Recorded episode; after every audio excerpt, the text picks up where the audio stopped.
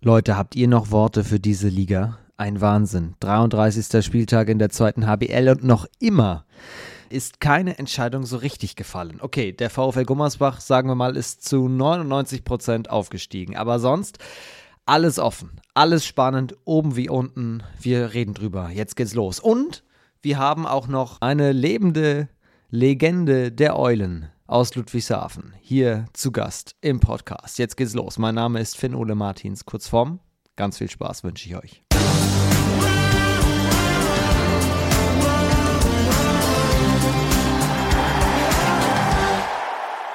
So ist es. Herzlich willkommen. Schön, dass ihr wieder mit dabei seid. Gunnar Dietrich heute zu Gast. Der Mann, der die Eulen im Sommerjahr verlässt. Der hängt die Schuhe noch nicht an den Nagel. Aber er wird auf jeden Fall in der nächsten Saison nicht mehr für die Eulen Ludwigshafen auflaufen. Die Eulen ja unter der Woche gegen Eisenach deutlich. 16 zu 27 verloren. Es läuft gerade nicht rund bei den Eulen. Woran liegt das? Auch das wollte ich von ihm wissen. Dazu also später mehr hier in dieser Folge. Eisenach hingegen hat ja wirklich einen Lauf. Wir haben das schon mehrfach hier thematisiert im Podcast, aber das ist ja wirklich der Wahnsinn. Platz 4 aktuell für Eisenach. Unfassbar. Glückwunsch zum THSV. Und was vor Eisenach passiert, ist ja wirklich auch jetzt an Dramatik mittlerweile fast nicht mehr zu überbieten. Hamm und Nordhorn streiten sich um Platz 2 und beide wollen nicht so richtig, hat man den Eindruck. Doch, natürlich wollen beide, aber sie haben beide Punkte gelassen am Wochenende. Nordhorn hat verloren, Hamm hat nur unentschieden gespielt und darum kümmern wir uns jetzt. Und wir starten in Hamm. Hamm hatte nämlich ein Heimspiel gegen den VfL Lübeck-Schwartau und das endete 32 zu 32. Immerhin ein Punkt. Ob mehr drin gewesen wäre, habe ich Marian Orlowski gefragt.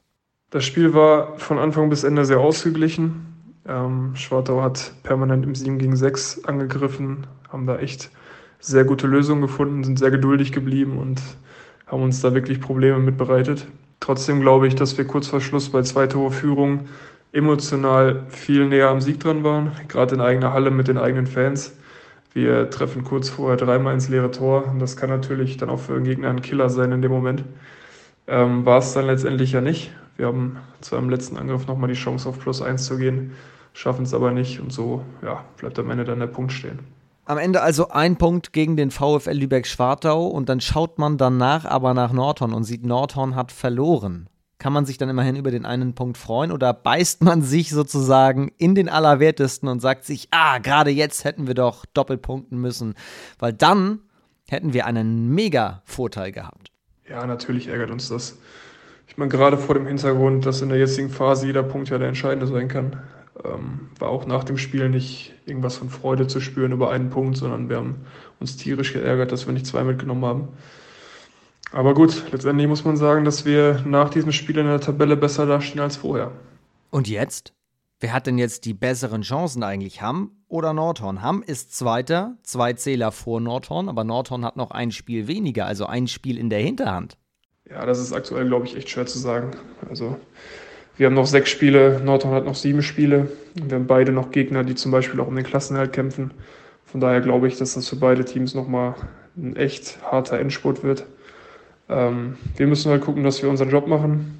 Ich hoffe natürlich, dass wir am Ende die Nase vorn haben, aber ich gehe stark davon aus, dass das auch bis zum Ende echt spannend bleiben wird sagt Marian Orlowski von Hamm. Und wir gehen direkt weiter nach Nordhorn. Also wie gesagt, die Nordhorner haben verloren und zwar zu Hause 30 zu 31 gegen Eintracht Hagen. Hagen ja letzte Woche fast schon der Stolperstein für Hamm gewesen. Hamm hat noch 31 zu 30 gewinnen können, also gleiches Ergebnis, nur umgekehrt. Da war zum Beispiel Philipp Vorlicek von Hagen aber nicht dabei. Der war jetzt am Start, hat auch ein starkes Spiel gemacht. Und dann passiert folgendes. Hagen führt 30 zu 29, noch ein paar Sekunden auf der Uhr. Georg Pöhle wirft den Ausgleich für Nordhorn. 30 zu 30, immerhin ein Punkt für Nordhorn-Lingen. Und dann nimmt sich Tillmann Pröhl den Ball und trifft aus dem Mittelkreis, knapp hinter der Mittellinie stehend, ins leere Tor von Nordhorn mit dem Schlusspfiff. Und Hagen kann es gar nicht fassen, gewinnt mit 31 zu 30 entsetzte Blicke bei Nordhorn. Ein Showdown, den Tillmann Pröhl wohl nicht vergessen wird. Und deswegen habe ich ihn gefragt, wie war's denn? Ähm, Im ersten Moment habe ich mich erstmal ziemlich geärgert, ehrlich gesagt, weil wenn du dir das äh, letzte Tor von Nordhorn anguckst, dann war das ein ziemlicher Aussetzer von uns in der Abwehr. Äh, aber unser Torwart äh, hat dann zum Glück schnell genug geschaltet und kam mit dem Ball in der Hand auf mich zugelaufen. Und dann äh, ist mir eingefallen, dass wir doch noch eine Chance haben. Und äh, habe ich es mal probiert und äh, Glück gehabt, würde ich mal sagen. Wenn ihr euch dieses Tor nochmal anschauen wollt, das ich eben geschildert habe von Tillmann, dann klickt euch doch zu YouTube, zu Sky Go oder zu Sportdeutschland TV. Da findet ihr das zweite HBL-Magazin. Drei Spiele haben wir euch zusammengefasst, unter anderem das Spiel Nordhorn gegen Hagen. Und damit verlassen wir ein bisschen den Aufstiegskampf, schauen aber noch kurz weiter auf Hagen, wenn Tillmann Prüll schon in der Leitung ist und fragen ihn, wie hat Hagen es geschafft, in den letzten Wochen den Negativtrend, den es Anfang dieses Kalenderjahres gab, wieder in positive Erlebnisse umzumünzen? Wir hatten vor ein paar Wochen ja schon mal gesprochen, äh, als es nicht so gut lief bei uns. Und da hatte ich dir ja schon gesagt, dass wir einfach ein bisschen Zeit brauchen, um die ganzen Ausfälle zu kompensieren und äh, damit ja, andere Jungs in die Rollen reinfinden. Und ähm, ja, das kann man jetzt einfach sehen, dass die es geschafft haben. Also wenn man Tim Stefan nimmt, der mittlerweile im Innenblock echt einen guten Job macht. Oder auch unsere jungen Außenspieler wie Julian oder Theo, die in den letzten Wochen beide echt super Leistungen gezeigt haben. Ähm, ja, die Phase mussten wir leider, da mussten wir leider durch. Ähm, aber zum Glück haben wir das jetzt einigermaßen überstanden. So, und damit machen wir einen Haken sowohl hinter den Aufstiegskampf als auch hinter Eintracht Hagen, der VfL Eintracht Hagen jetzt auf Rang 9.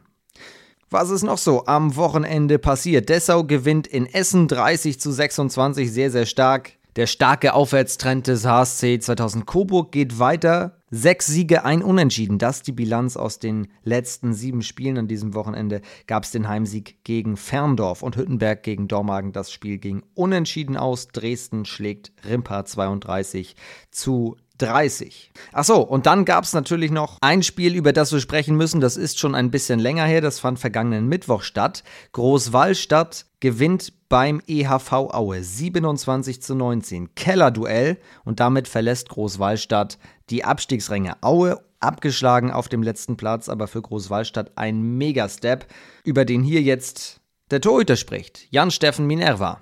Also ich finde, ähm, die Spiele vorher musste ich mir leider von zu Hause anschauen, war ich krankheitsbedingt raus. Da stellte sich mir eher die Frage, warum wir da solche großen Schritte zurückgemacht haben. Ähm, war wirklich ähm, schmerzlich, das mit anzuschauen. Ähm, jetzt gegen Aue haben wir auch wieder einen Teil davon abgerufen, was in unserer Qualität steckt und ähm, konnten das dann auch mit eventuell mit einem gewissen höheren Druck, den wir da vielleicht auch brauchen, ähm, umsetzen, um da letztendlich dann ja die zwei Punkte zu holen. Ähm, ich denke, wir haben zwei Gesichter in der Mannschaft und ähm, hatten auch wirklich schwierige Phasen. Ich meine, Corona bringt und und und und das hatten andere Mannschaften auch und ja, warum auch immer sind wir einfach die Mannschaft, die vielleicht mit einem, die, die auch wirklich eine, schon eine gewisse Qualität hat, aber das einfach nicht konstant abrufen kann oder zu wenig abgerufen hat diese Saison bis jetzt jetzt groß und weit in der Tabelle da zu planen, das macht gar keinen Sinn. Das ist einfach sehr, sehr schwierig. Da gewinnt man ein Spiel und letztendlich ist es zwar viel wert, und, aber wenn man auf die Tabelle schaut, hat sich da eigentlich nichts getan.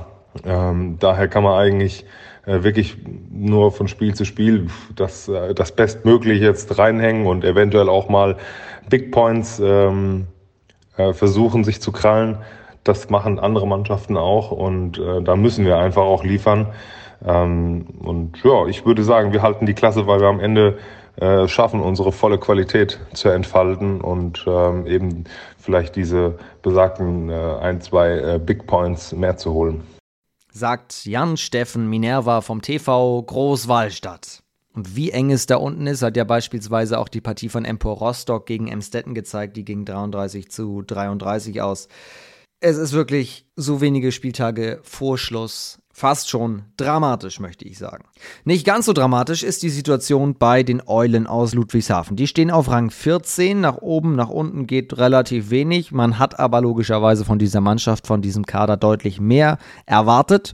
Und jetzt sprechen wir drüber mit einem, der weiß, woran es liegt. Mit dem Kapitän, mit Gunnar Dietrich.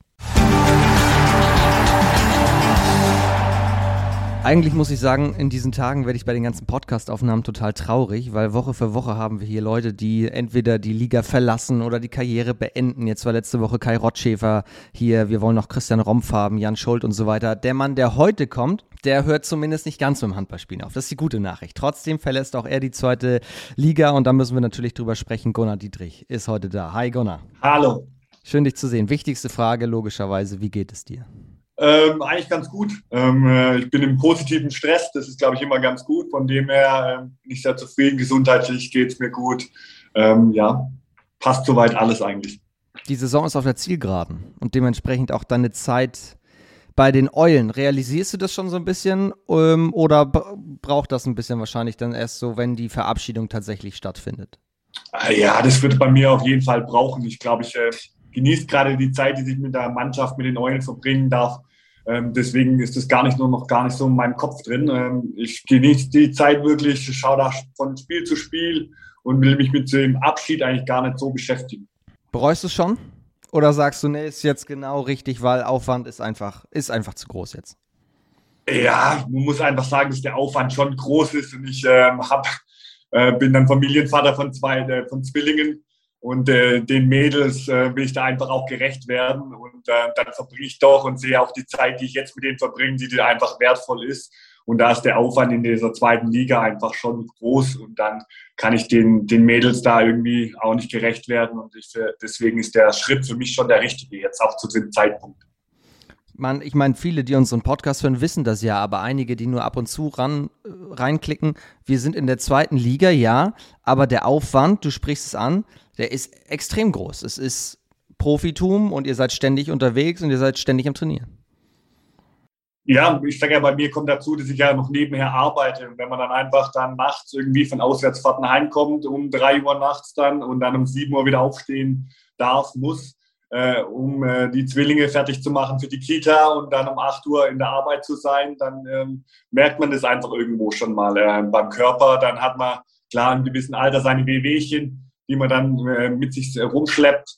Äh, das darf man auch nicht einfach verachten. Und dann ist der Aufwand, gerade mit den Auswärtsfahrten, mit den Trainingseinheiten jeden Tag, zum Teil zweimal, ist dann schon einfach groß, ja. Was arbeitest du noch? Ich arbeite hier bei dem städtischen Unternehmen im Controlling. Ähm, zurzeit sind es nur 25 Stunden, werde dann ab Sommer dann auf der Vollzeit gehen und da nochmal aufstocken. Ich habe schon gesagt, du bleibst auf jeden Fall dem Handball treu. Du gehst in die dritte Liga ist das, oder? Genau, ich gehe in die dritte Liga zum TuS Danzenberg. Ähm, da ist der Aufwand gerade von den Auswärtsfahrten einfach geringer. Die Spiele sind dann, dann schon eher hier in der Region. Äh, ich bin nicht mehr jeden Abend weg, weil die, ähm, der Trainingsaufwand auch geringer ist. Klar ist der Aufwand, äh, um nach Danzenberg zu kommen, ähm, ist größer unter der Woche. Das muss man einfach so sehen. Aber ähm, habe den Aufwand dann nicht jeden Tag, sondern dann nur dreimal die Woche. Äh, und ich glaube, äh, das für mich der richtige Schritt ist, jetzt diesen zu machen, weil ich mich körperlich doch noch schon fit fühle. Möchte trotzdem noch gerade mit dem TUS noch einiges erreichen dann. Ähm, mit dem Frank Müller als Trainer, den ich dann äh, schon kenne äh, von hier, ähm, mit dem ich viel verbinde, ähm, hat mich da dann schon überzeugt, da noch ein Jahr dran zu hängen, mindestens mal. Und dann schauen wir mal weiter, wie es dann da läuft. Das wollte ich gerade äh, fragen. Ähm, Frank, ihr, ihr, kennt euch gut, ihr wart ja auch Weggefährten sozusagen. Erzähl mal, was verbindet euch? Ähm, Frank kenne ich ähm, circa seit der BU, muss man schon sagen. Ähm, in Zeit, äh, da erinnert er sich wahrscheinlich nicht ganz gern zurück. Damals haben wir gegeneinander gespielt und er hat dann verloren, glaube ich, äh, im äh, Halbfinale oder so. Ähm, von dem her, seitdem begleiten wir begleiten sich die Wege immer, haben sich immer wieder gekreuzt. Wir haben jetzt zusammen gespielt. Er ist jetzt mein Co-Trainer ähm, ja, irgendwie haben sich die Wege nicht richtig getrennt und ähm, jetzt wird er dann ab nächstes Jahr mein Cheftrainer werden. Hat er dich zuerst angerufen, als er hörte, du, du spielst mit dem Gedanken, bei den Eulen aufzuhören oder hast du auch aufgehört, weil du gehörtest, er geht nach Dansenberg oder hatte das eine mit dem anderen überhaupt nichts zu tun? Ja, gefühlt hatte es mit dem einen, mit dem anderen gar nichts zu tun unbedingt, aber das hat sich dann doch irgendwie gepackt, äh, gepasst. Er hat mich dann irgendwann mal darauf angesprochen, ob ich mir nochmal vorstellen könnte, da nochmal ein Jahr zu spielen ähm, gerade von dem Hintergrund, von dem Aufwand, dass der ähm, geringer ist und er wusste, ähm, dass ich da schon kürzer treten will oder auch äh, beziehungsweise muss. Und äh, dann hat er mich gefragt, ob ich mir das da irgendwie noch vorstellen könnte, da nochmal ein Jahr mindestens mal dran zu hängen, mir das mal anzuschauen, ihn da auch so ein bisschen zu unterstützen. Ähm, und dann sind wir uns da eigentlich äh, schnell einig geworden, ja.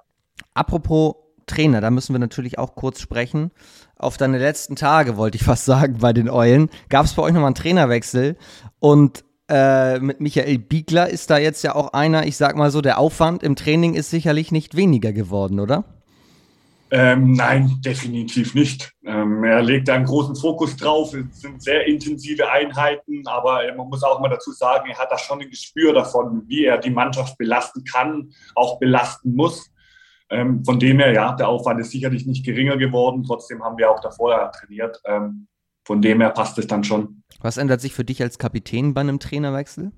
Ähm, nicht unbedingt so viel. Ich ähm, sehe das immer als Mannschaftssport und von dem her ähm, bin ich immerhin weiterhin auch für ihn ansprechbar. Ähm, er fordert das auch ein von mir. Ähm, das ist für mich aber nicht unbedingt was Neues. Das hatte ich auch schon unter den anderen Trainern, die ich bis jetzt hatte. Ähm, von dem her nimmt er mich da schon viel in die Pflicht, ähm, was ich auch vollkommen in Ordnung finde oder auch will. Von dem her ändert sich jetzt nicht unbedingt so viel für mich. Erklär mir mal für einen Außenstehenden, der nicht so ganz dicht dran ist, der aber auf den Kader guckt und sagt, das ist schon nicht schlecht. Was ist da los bei euch gerade, rein sportlich? Rein sportlich, denke ich, kommt immer viel zusammen. Man muss sagen, ähm, uns fehlt so ein bisschen das positive Erlebnis, dass wir einfach mal können. Wir können alle Handball spielen, das ist jedem bewusst. Aber wenn du gerade so eine Abwärtsspirale drin bist, sich da wieder rauszukämpfen, das ist einfach schon ein Riesenschritt.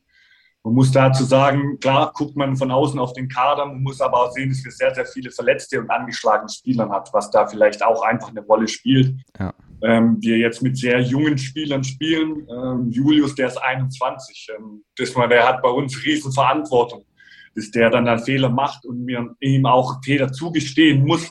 Das ist, glaube ich, selbstverständlich. Deswegen sind da Verletzungen spielen da eine große Rolle. Wir hatten ein paar Corona-Fälle, das sind dann auch Nachwirkungen, wo dann einfach da dazukommen, äh, wo dann so irgendwann mal dann plötzlich dann äh, eine Niederlage dazukommt, mit der du so nicht rechnest und plötzlich da einfach so eine Abwärtsspirale drin bist, dir dann so ein bisschen das Selbstvertrauen fehlt. Ähm, ja, du dann einfach zu viele Fehler machst und dann den Gegner damit eigentlich aufbaust, ähm, wo eigentlich dann gar nicht so gewollt war. Das heißt, am Ende des Tages, wie, wie, auch wenn wir uns damit ins, in den Bereich der Floskeln begeben, ist es auch eine Kopfsache? Ja, auf jeden Fall. Ähm, muss man einfach dazu sagen, wenn man einfach dann vergleicht im Training und im Spiel, sind wir im Training wesentlich effektiver, sind im Training wesentlich weiter schon, als wir es jetzt im Spiel zeigen können. Ähm, von dem her ist es auf jeden Fall eine Kopfsache, klar, wenn dann da außen Zuschauer sind, wenn dann vielleicht Einflüsse von außen dazu nehmen, wo du vielleicht die Kommunikation nicht so mit deinem Trainern hast, weil da Lärm von draußen kommt. Ähm, ja, klar ist dann ein anderer Druck da und du bist ein bisschen nervöser, machst dir vielleicht ein bisschen mehr Kopf. Aber ja, das zeichnet ja auch unseren Handballsport einfach aus.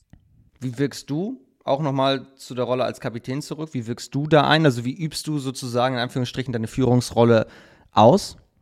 Ähm, gut, das müssten wahrscheinlich andere wieder beurteilen, ob ich die so ausführe. Ähm, ich versuche es immer ansprechbar zu sein. Ich versuche den Jungs da ein bisschen den Druck zu nehmen, äh, ihnen zu sagen, dass sie Fehler machen können, dass Handball was Tolles ist, dass es Spaß macht, dass uns die Zuschauer hier bei den Eulen, egal wie wir spielen, solange wir da alles reinhauen, ähm, viel investieren, dass die uns die Fehler verzeihen und auch weiterhin hinter uns stehen.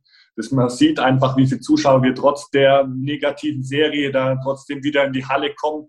Das ist einfach beeindruckend und äh, es macht Spaß, in diese Ebertölle da einzulaufen. Und ich glaube, das muss man einfach den jungen Spielern wieder Bewusstsein schaffen und bewusst machen, dass das eine große Ehre ist und ähm, dass sie auch lächeln dürfen und Spaß haben dürfen und dass sie Fehler machen dürfen und dass wir das als Mannschaft äh, ausfallen und dass es nicht der Druck auf ihnen, ihren Schultern liegt, ähm, sondern eher auf meinen, weil ich da gerne von weggehen würde, in, in den Druck nehmen will ähm, und ich dafür gerne vor die Mannschaft stehe. Also nehmen die Fans das in Anführungsstrichen auch gut auf, weil du sagst auch, die, die, die Hölle ist da, die Leute haben natürlich nach Corona auch Bock, äh, wieder in, in volle Hallen zu gehen. Ja, ich glaube, das hat jetzt die Eulen oder diese Eulenfamilie seit Jahren ausgezeichnet. Ähm, deswegen fühle ich mich hier wohl, deswegen ähm, habe ich mich hier niedergelassen, weil das ähm, nicht nur eine, eine, kurze Aufnahme ist wie jetzt, sondern das äh, dann schon honoriert wird, ähm, wie wir uns investieren, wie viel Zeit wir da reinlegen. Ich glaube, das sehen die Zuschauer hier auch und dann äh, verzeihen sie auch mal Fehler und ähm, ja, damit äh, müssen wir umgehen, damit müssen die Zuschauer umgehen. Aber wenn man diese Unterstützung sieht, die wir einfach haben, dann äh, ist es schon beeindruckend. Wer hat dich am Anfang deiner Laufbahn so ein bisschen an die Hand genommen und, und, und war quasi so ein offenes Ohr für dich, damit du musstest ja sowas ja auch lernen? Äh, mein alter Trainer Ben Matschke, muss man da sagen, der mich ja schon Ewigkeiten be begleitet hat, ähm, seitdem ich da als A-Jugendlicher damals in Convestan da rumgeturnt bin, ähm, war er dann schon immer so ein bisschen Ansprechpartner. Ähm, klar muss man dann irgendwann mal seine Erfahrungen dann auch selber machen. Äh, aber gefühlt hat man dann immer jemanden, mit dem man darüber reden kann. Ähm, klar, bei, bei mir waren es dann auch meine Elternteile, mein Vater, mit dem ich mich da ausgetauscht habe. Aber so hat man gefühlt immer jemanden, den man da hat. Ähm, ja, wo man sich auch mal ein bisschen auskotzen kann, wo man auch mal Dampf ablassen kann. Ähm, so einen hat man immer irgendwie in der Mannschaft. Du musst noch mal ganz kurz uns erzählen, man denkt theoretisch, wenn man an Gunnar Dietrich denkt, denkt man logischerweise an die Eulen. Äh, Salamander Stuttgart warst du am Start. Aber du kommst gar nicht aus dem Südwesten. Du kommst eigentlich aus dem Bergischen. Genau, geboren bin ich da. Ich muss sagen, so Gedanken oder Verbindungen habe ich eigentlich dorthin nicht so. Ähm, ja, ich fühle mich dann da schon eher bei Stuttgart wohl, weil ich da aufgewachsen bin. Ähm, von dem her habe ich da nicht unbedingt Verbindungen dazu, sondern äh, bin dann, schon eher im Süden, äh, bei Stuttgart-Leonberg da irgendwie. Da fühle ich mich da verheimatet. Man, man hört es auch ein bisschen. ja, gehört dazu. Dialekt liegt man, glaube ich, nie ganz ab.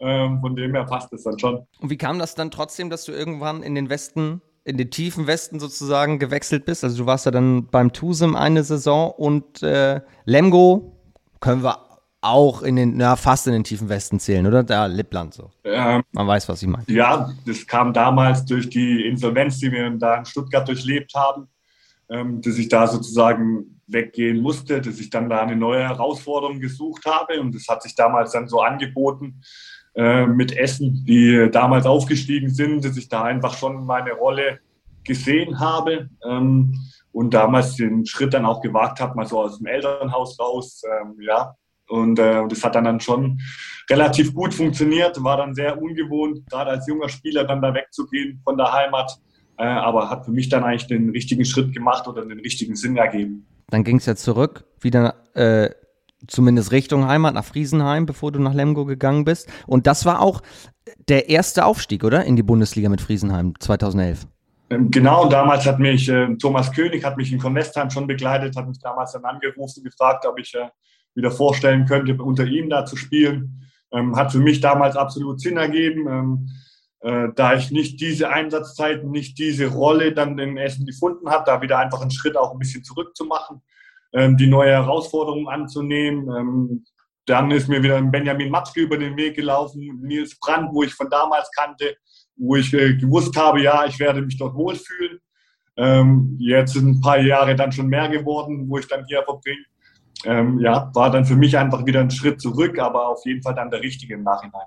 Von den drei Aufstiegen, die du mit den Eulen mitgemacht hast, was war was heißt der besonderste? Die sind alle immer besonders, aber wie soll ich es ausdrücken? Also der, der intensivste vielleicht, der. Boah, ich glaube, das möchte ich mich überhaupt nicht festlegen. Ähm, Ob es die Aufstiege waren, ähm, ich denke da eher an die Nicht-Abstiege, was, glaube ich, noch viel mehr prägender war für diesen Verein, für mich. Ah, okay. Ähm, deswegen denke ich gar nicht so viel an die Aufstiege zurück, sondern eher an die Nicht-Abstiege, weil die für mich eigentlich viel prägender waren. Weil die, ja, okay, weil die in gewisser Weise auch noch schwieriger zu erreichen sind, weil in der Bundesliga logischerweise äh, die Eulen immer wieder als der krasse Außenseiter angesehen wurden, aber hat euch im Grunde nicht interessiert. Ja, wir haben da schon, in, wir haben es geschafft, in jedem Spiel unsere Chance zu sehen. Wir haben es geschafft, in jedem Spiel daran zu glauben, äh, dass wir gewinnen können. Ähm, das hat uns, glaube ich, ausgezeichnet. Ähm, von dem her da am Ende dann noch äh, viel auch vielleicht ein bisschen Glück dazu kam, ja, muss man, muss man sagen, aber ich glaube, dieses Glück haben wir uns erarbeitet. Von dem her waren die dann schon zum Teil überraschend, so am letzten Spieltag wegen einem Tor da nicht abzusteigen. Ich glaube, damit hat keiner gerechnet, auch in dieser Häufigkeit, wo wir da nicht abgestiegen sind. Ähm, ja, haben wir da schon Beeindruckendes geleistet, fand ich. Klassische Frage in, in der Rückschau ist ja auch immer, was waren so die besten Spiele? Wo hat es am meisten Spaß gemacht? Wenn wir damit mal anfangen, schönste Auswärtsreise, also worauf, auf welche Halle hast du dich immer sehr gefreut, wenn ihr auswärts unterwegs wart? Ja, ich glaube, das ist jetzt auch nicht anders auf die großen Hallen, ja, Kiel, Flensburg, ja, Magdeburg, freut man sich schon besonders, weil es einfach schon besondere Spiele sind und du eigentlich so in der Regel nicht erlebst. Ähm, trotzdem muss ich sagen, ich fand die Heimspiele immer unglaublich spannend, unglaublich toll, weil du einfach diese Unterstützung von außen hast. Ähm, die Zuschauer, wie ich schon vorher gesagt habe, ähm, haben das einfach honoriert, dass du da Gas gegeben hast, auch wenn du vielleicht gar keine Chance hattest gegen Kiel, war die Halle voll. Die Zuschauer haben dich äh, angebrüllt, haben dich nach vorne gepeizt. Du hast da einfach immer noch mal ein paar Prozent mehr reinlegen können. Ähm, das hat mich dann schon immer gepusht und beeindruckt, was da dann doch alles möglich ist.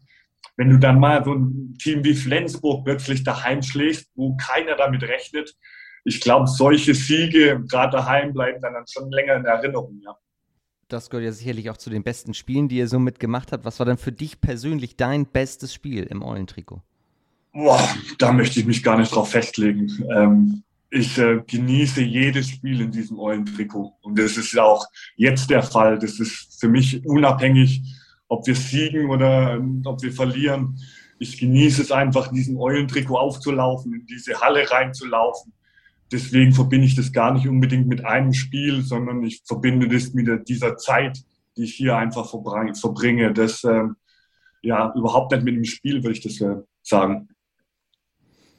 Aber kann Gunnar Dietrich genießen im Sinne von nach dem Spiel auch mal sagen, das war gut oder bist du sofort beim nächsten? Ähm, ich bin immer, muss man dazu sagen, sehr kritisch mir selbst gegenüber. Ähm, deswegen mit dem Genießen ja, kann ich. Gerade mit den Jungs genieße ich danach in der Kabine zu sitzen. Ähm, ja, vielleicht mal was anderes äh, als Wasser zu trinken. Ähm, das ist für mich genießen, das ist für mich abschalten, mal den Kopf einfach mal durchlaufen zu lassen, an nichts unbedingt denken. Dass das nach Siegen einfacher ist als nach Niederlagen, ist glaube ich auch klar. Aber das ist für mich genießen, die Zeit ähm, nach dem Training auch mal da zu sitzen, äh, die Jungs anzuschauen. Ähm, ja, das ist für mich genießen. Ich frage auch, weil äh, Benjamin Matschke, ich meine, das war bei Handball World, ein Interview gegeben hat, wo er auch gesagt hat, dieses Genießen auch jetzt als Trainer logischerweise ist unfassbar schwer. Du musst sofort nach jedem Spiel ähm, bei, beim nächsten Step sein und er, er fragt sich, wie andere das zum Beispiel sehen, also auch ein Benno Wiegert hat er da mit reingeholt. Magdeburg hat ja auch ein extremes Pensum. Ähm, wie, wie, ist deine Verbindung? Du hast ihn ja schon angesprochen zu, zu Matschke. Ihr habt euch immer wieder auch äh, getroffen, seid euch immer wieder über den Weg gelaufen, intensiv zusammengearbeitet?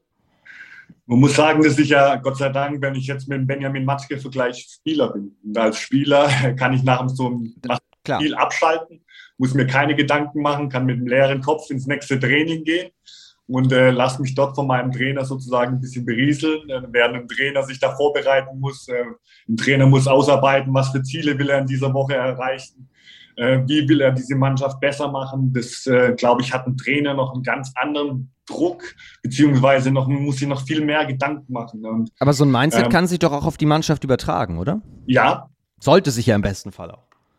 Ja, genau, deswegen. Aber wenn du dann einfach anguckst, ähm, du hast vielleicht dann Sonntag Spiel, hast dann am Montag schon wieder Training und dann kommst du einfach als Trainer dann schon äh, oder als Spieler einfach mal in die Halle und sagst hier, Trainer, äh, unterhalte mich, nach dem übertrieben gesagt. ähm, guck, dass ich Bock drauf habe. Ich glaube, deswegen hat ein Trainer nochmal einen ganz anderen Fokus.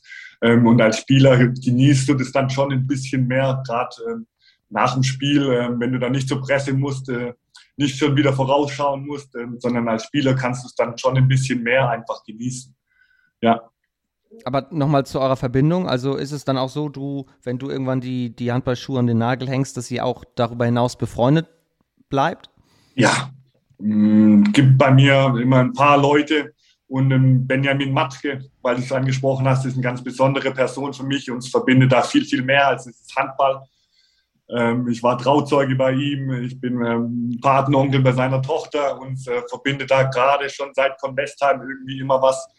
Ähm, wir laufen uns immer wieder über den Weg und ähm, jetzt gerade über den Handball hinaus ähm, ist er doch einer meiner engsten Freunde, muss man einfach so sagen. Und dann äh, bin ich bei ihm öfters viel mehr beim Grillen oder wir haben viel mehr andere Themen als nur immer Handball.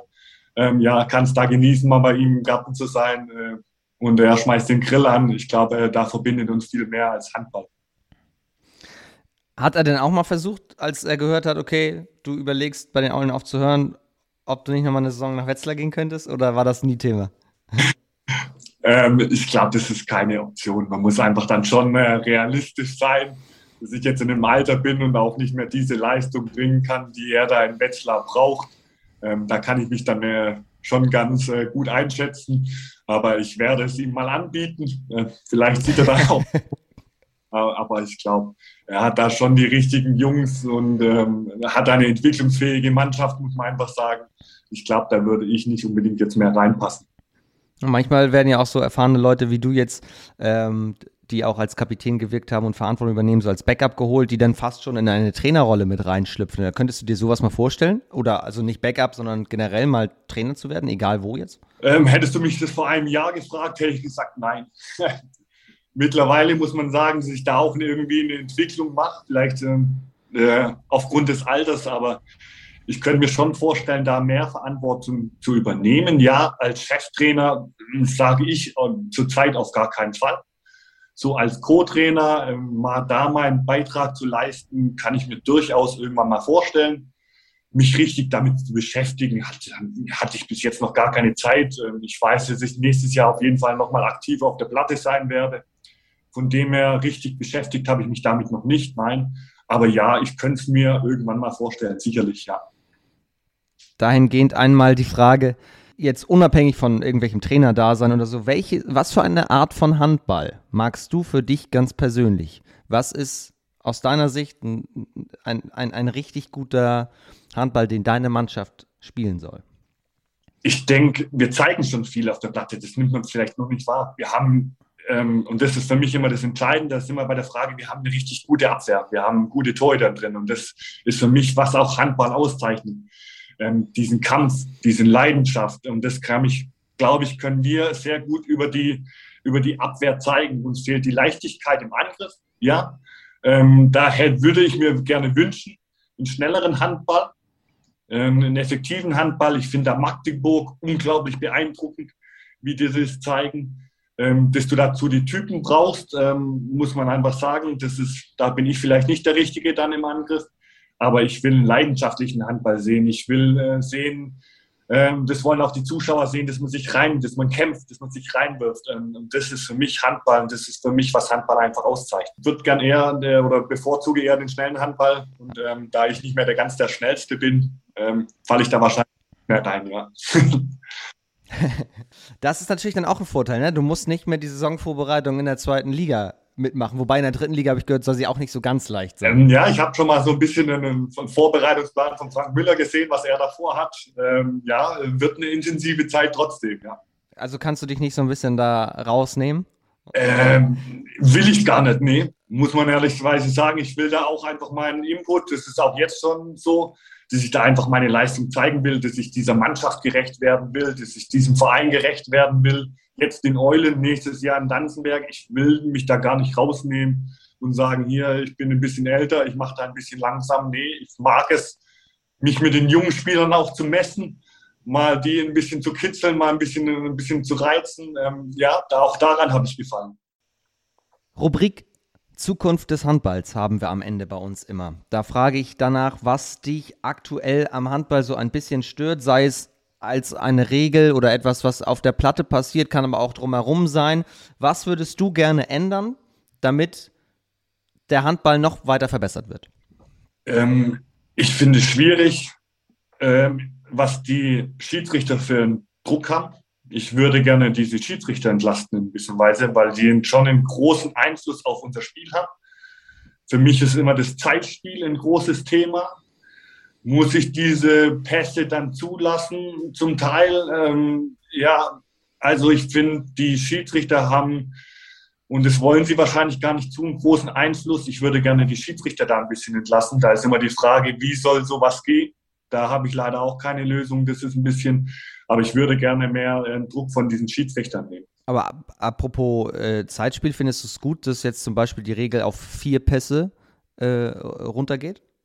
Ich finde, es ist immer schwer, an Pässen festzumachen. Ich finde immer dieser Druck danach, nach dem Zeitspiel, der ist das Entscheidende. Ähm, ich bringt mir nichts, wenn ich noch vier Pässe habe und nur da stehe mit dem Kran nicht Richtung Tor gehe. Deswegen finde ich das mit den Pässen schwierig. Ich, ähm, klar, es ist für die Schiedsrichter eine Erleichterung, weil sie sich irgendwie ein bisschen dran festhalten können. Aber für mich ist dieser Druck entscheidend und dann müssen die Schiedsrichter oder dürfen ja auch dann mal früher reinpfeifen. Ich weiß gar nicht, ob ihnen das dann so bewusst ist. Aber ja, ich weiß auch, was die Schiedsrichter, wie knifflig solche Entscheidungen sein können. Sei es, ist es ein Stürmerfaul, ist es kein Stürmerfaul. Ähm, ich möchte mich mal selbst vom Fernseher in Zeitlupe nicht daran festhalten oder festlegen. Ähm, von dem her würde ich gerne mehr den Druck von den Schiedsrichtern nehmen, ja. Ja, finde ich cool. Zumal alle mehrere tausend Leute in der Halle alles besser wissen dann, ne? So, und, äh ja, nicht nur, nicht nur die Leute, sondern auch die, und da nehme ich mich nicht raus, mich ja auch als Spieler immer dann ungerecht behandelt fühle, ob vielleicht, obwohl es gar nicht so ist. Aber du willst da, du bist da am Kämpfen, du bist da am Fighten und ähm, klar siehst du das dann anders, als es dann die Schiedsrichter sehen oder als dann vielleicht auch die anderen Personen sehen, ja.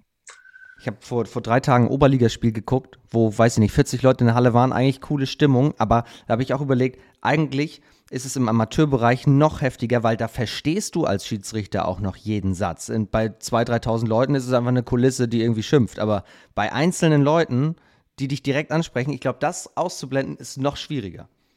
Ja, vor allem machst du dir auch unbewusst wahrscheinlich irgendwelche Gedanken. Obwohl, ja, wie gesagt, du sagst, dass das gar nicht so der Fall ist ähm, sind da plötzlich äh, 40 Leute von, der, von der Heimmannschaft, dass die dann da mehr Einfluss nehmen als ja, die Gästefans, wo vielleicht nur einer da ist ähm, und es dann anders sehen und klar ihre Mannschaft dann mehr unterstützen, obwohl sie vielleicht auch innerlich wissen, dass es richtig war, was der Schiedsrichter äh, gepfiffen hat. Ähm, ich glaube, da ist Einfluss oder ist da noch ein bisschen größer, ja. Ja. Du kannst jetzt auch noch Einfluss nehmen. Die letzte Frage ist nämlich immer, wer soll mal ins zweite HBL-Update von all den Weggefährten, die du so hast in der zweiten Liga oder Freunde oder äh, gegnerische Spieler, wer würde dich mal interessieren? Wer hat aus deiner Sicht viel zu erzählen? Wer müsste hier im Podcast? Ja, ich bleibe bei meinem Freundeskreis. Eigentlich äh, äh, könnte ich mal vielleicht einen Frank Müller vorschlagen, aber da der nächstes Jahr mein Trainer ist, will ich da nicht reinreiten. Aber Philipp Grimm äh, ist für mich eine unglaublich beeindruckende Person, der mich äh, jetzt auch schon länger begleitet. Mein Kapitän damals war, jetzt mein Teammanager ist, ähm, der sehr, sehr offen ist, der sehr warmherzig ist und der auch, glaube ich, viel zu erzählen hätte, viel durchlebt hat. Ähm, deswegen würde ich Philipp Grimm vorschlagen. Wird notiert. Und für die Saison darauf dann der Herr Müller, wenn ihr mit Danzenberg aufgestiegen seid. Ähm, das erklärst du ihn dann mit dem Aufstieg. Das ist, ähm, ja, wenn ich dann nicht mehr unter ihnen dann die Vorbereitung mitmachen muss, dann kann er gerne dann Kommentare abgeben. Na, guck mal, so wird ein Schuh draus. Ja, alles klar. viel Erfolg erstmal, alles Gute für den Rest dieser Saison und dann ganz viel Spaß in der dritten Liga und nochmal Chapeau von einer sehr starken Eulenkarriere. Ja. Vielen, vielen Dank. Schön, dass ich da sein durfte.